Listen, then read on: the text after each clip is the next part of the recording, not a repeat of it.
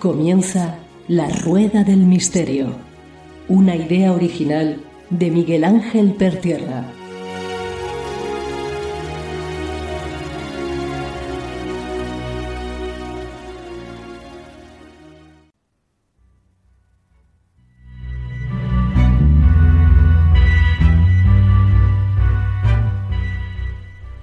Hola amigos de la Rueda del Misterio. ¿Os gusta el cine? Seguro, seguro que sí. Y sobre todo, el cine que mueve emociones. El cine que, te hace llorar, te hace reír, te hace pensar. Hay veces que, te pone también eh, con los nervios de punta o te causa terror. De ello vamos a hablar hoy. Emoción, empatía y cine.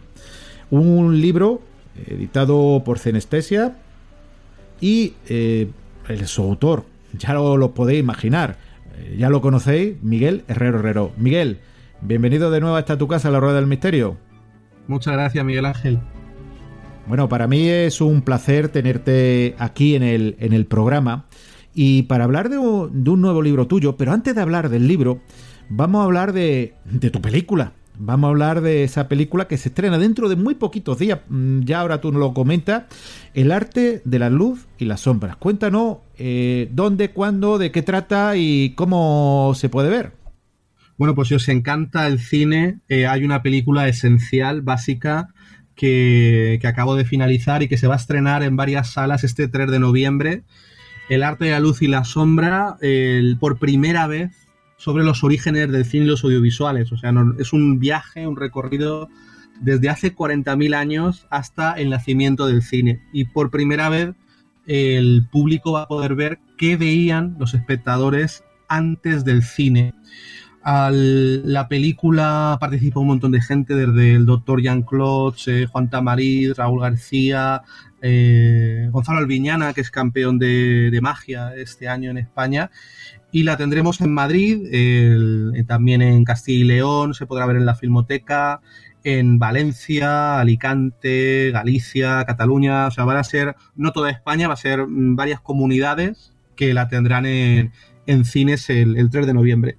3 de noviembre y aunque hacemos al final los datos de contacto, ¿cómo pueden verte, contactarte para por si tienen alguna duda y preguntarte?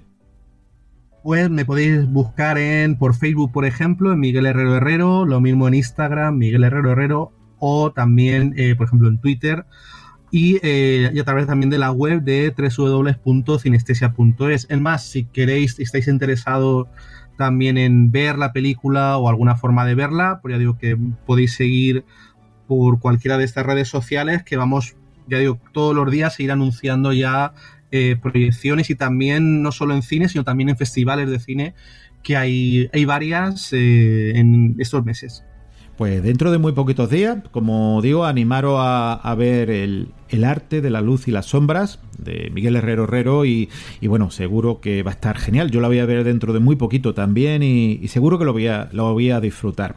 Para mí es un placer que esa invitación que me has hecho, Miguel, para, para poder verla y bueno, invitar a los oyentes de la Rueda del Misterio para que se animen a acercarse. Porque hoy vamos a hablar de cine, de cine que es lo que nos gusta, lo que te gusta, de lo que sabes y que, como digo, ha editado con Cinestesia este fantástico libro llamado Emoción, Empatía y Cine. Porque el cine, eh, Miguel, es una máquina de emociones. Sí, la verdad es que esto es muy, muy curioso, Miguel Ángel, cuando hablamos ya hace tiempo un poco sobre el tema, que Tú fíjate la cantidad de películas, de vídeos, de, series, de obras audiovisuales que consumimos todos los días.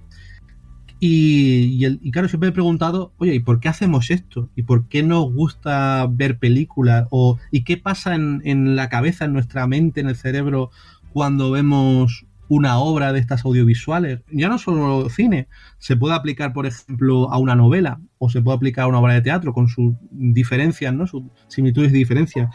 Claro, el tema es que si nos paramos a pensar y, investigamos sobre el asunto, que ya digo, hay muy pocos investigadores, tanto del ámbito de la psicología como del propio cine o la comunicación audiovisual que se han metido en ello, eh, lo curioso es que, claro, nos damos cuenta que cuando uno hace un guion de una película, en mayor o menor medida lo que está generando es todo un armatoste, un armamento, una maquinaria, eso de máquina, a nivel emocional. Es decir, en el guion ya está predeterminado, por así decirlo, escenas, momentos, personajes que nos van a inducir de alguna u otra manera que nos emocionemos. Ah, nos pueden emocionar para que nos riamos, ¿no? Para, para inducirnos a la risa, nos pueden inducir al miedo, nos pueden inducir al drama, ¿no? A, que lloremos.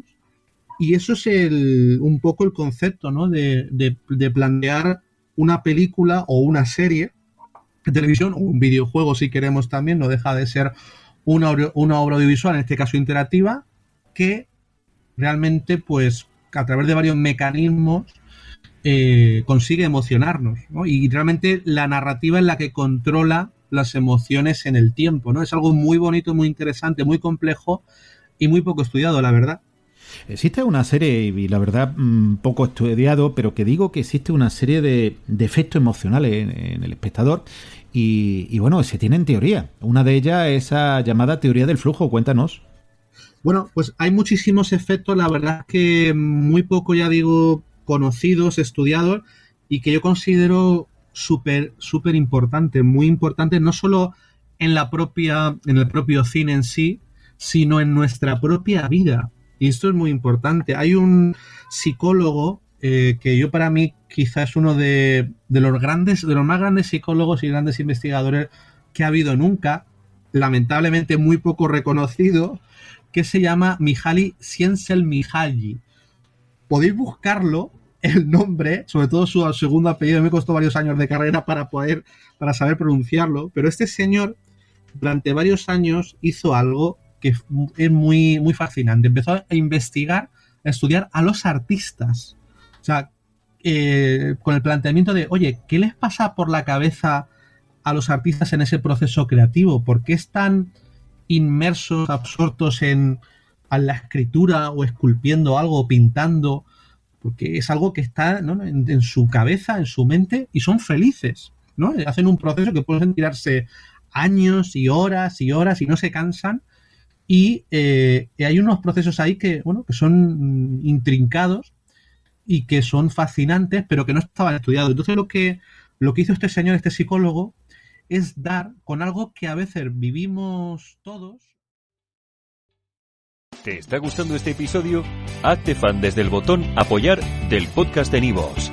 Elige tu aportación y podrás escuchar este y el resto de sus episodios extra. Además, ayudarás a su productor a seguir creando contenido con la misma pasión y dedicación.